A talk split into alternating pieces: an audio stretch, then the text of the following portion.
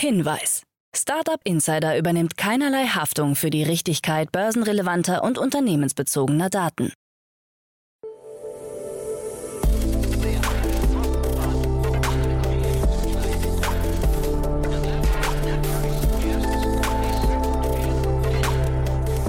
Startup Insider Daily.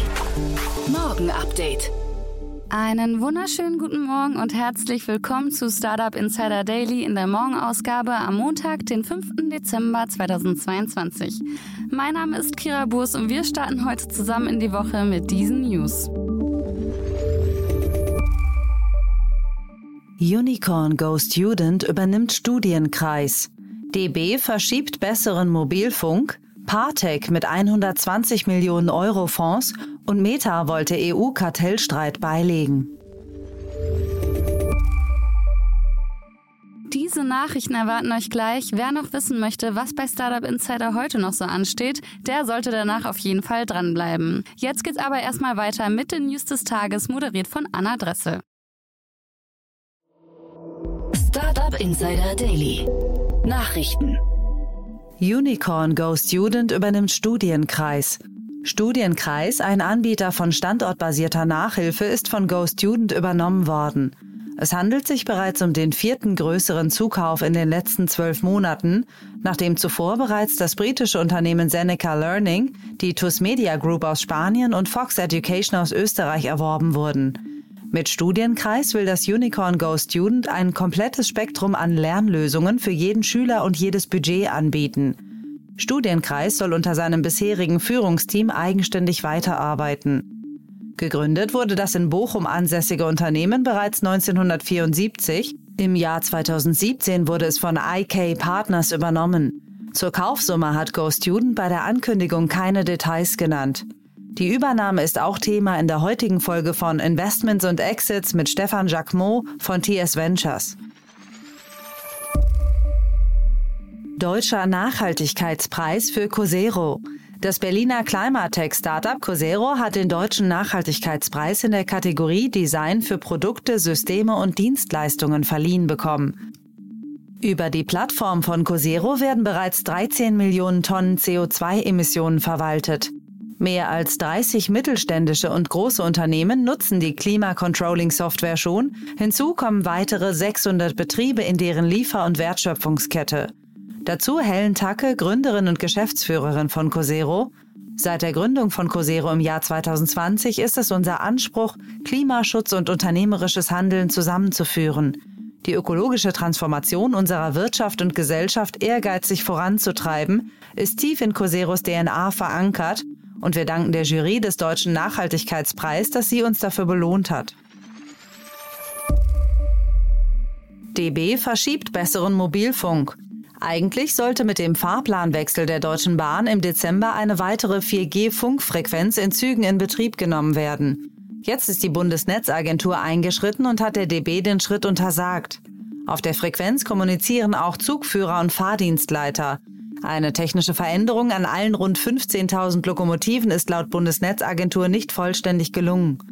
Erst im Dezember 2024 soll der bessere Mobilfunk zur Verfügung stehen. Ein Verantwortlicher eines großen deutschen Mobilfunkunternehmens wird wie folgt zitiert.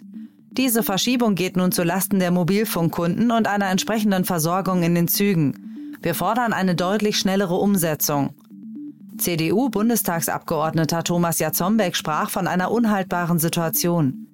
Wenn wir sanktionslos immer die Fristen verlängern, dann kommen wir nie raus aus dieser Schneckengeschwindigkeit.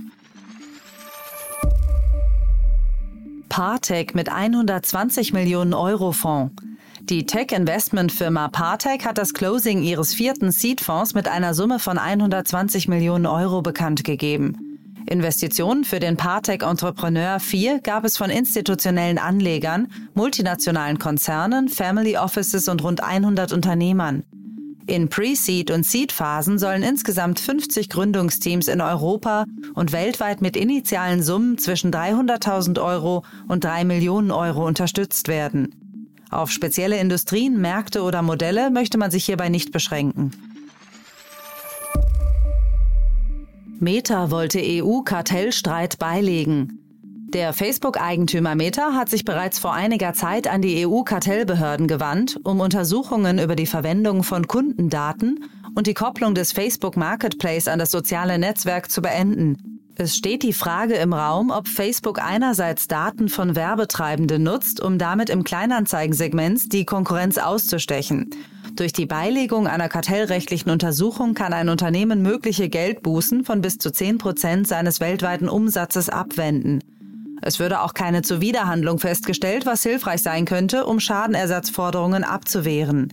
Die Europäische Kommission hat durch den sogenannten Digital Markets Act ihre Befugnisse gegenüber großen Tech-Konzernen enorm erweitert.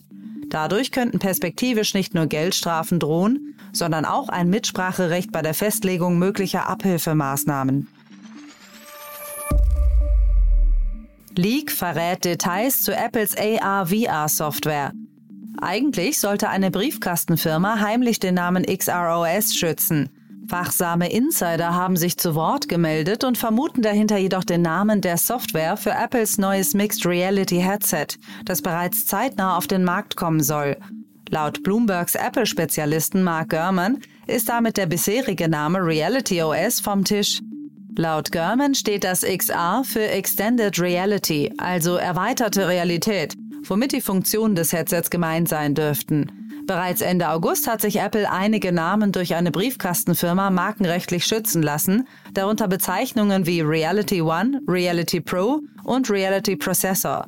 Viele Details zu dem Headset sind nicht bekannt. Der Produktionsstart soll angeblich im März 2023 beginnen.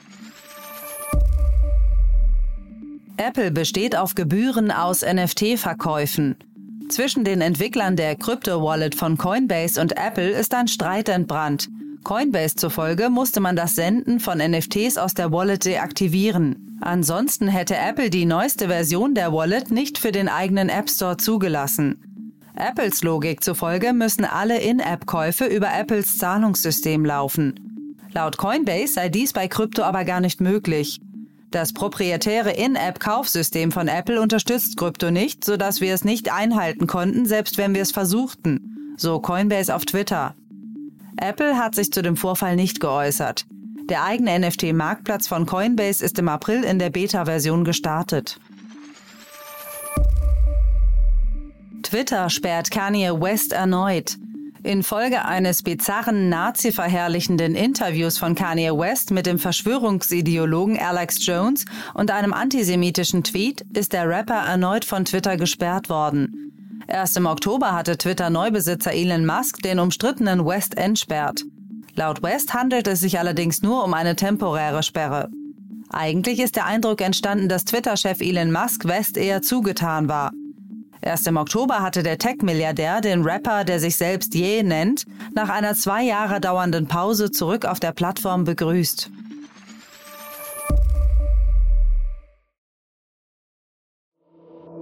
Startup Insider Daily. Kurznachrichten. Der Schweizer Konzern ABB hat nach einer Investition von 150 Millionen Dollar in China eine der modernsten Roboterfabriken der Welt eröffnet. Die neue Produktionsstätte befindet sich in der Nähe von Shanghai. Unter anderem sollen sich hier Roboter der Baureihe IRB 1200 selbst zusammenbauen.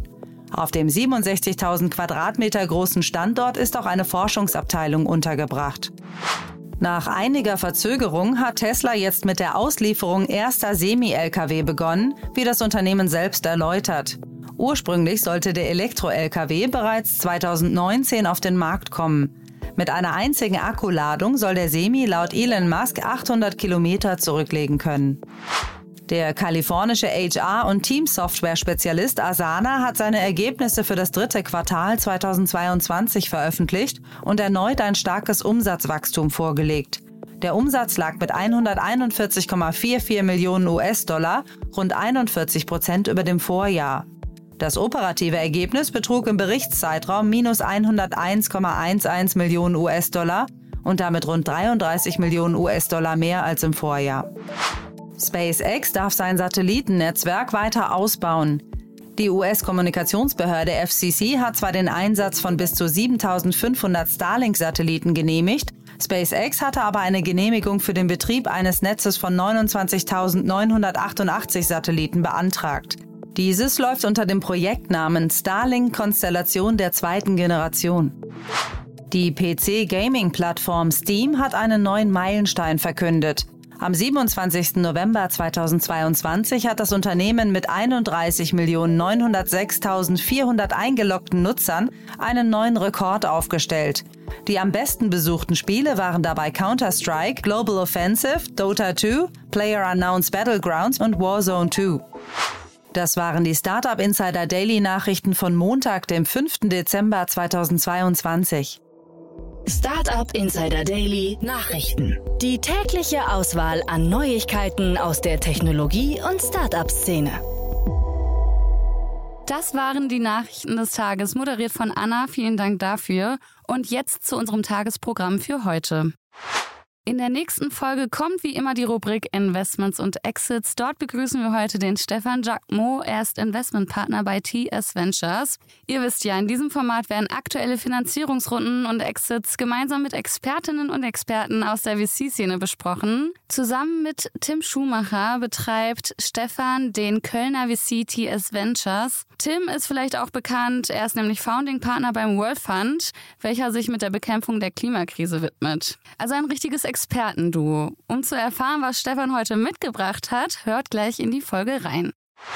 In der Mittagsfolge sprechen wir mit Gloria Seibert. Sie ist Gründerin und CEO von Medica, einem in Deutschland ansässigen Unternehmen für digitale Gesundheit. Das Unternehmen hat eine Erweiterung der Series B-Finanzierung um 25 Millionen auf insgesamt 42 Millionen Euro erhalten. Mehr dazu um 13 Uhr. Und in unserer Nachmittagsfolge gibt es eine neue Ausgabe Bulletproof Organization. Unsere liebe Kollegin Jana Kramer spricht hier mit Investorinnen und Investoren sowie Gründerinnen und Gründer über den Aufbau von gesunden Unternehmen. Diesmal zu Gast ist Jad Madisch, welcher spannende Insights aus seiner 15-jährigen Erfahrung als CEO von ResearchGate geben kann. Wieder mal eine große Empfehlung von mir in diese Rubrik unbedingt reinzuhören. Das war's auch schon mit dem Tagesprogramm für Montag und von mir, Kira Burs. Ich wünsche euch einen tollen Wochenstart. Wir hören uns bald wieder. Macht's gut.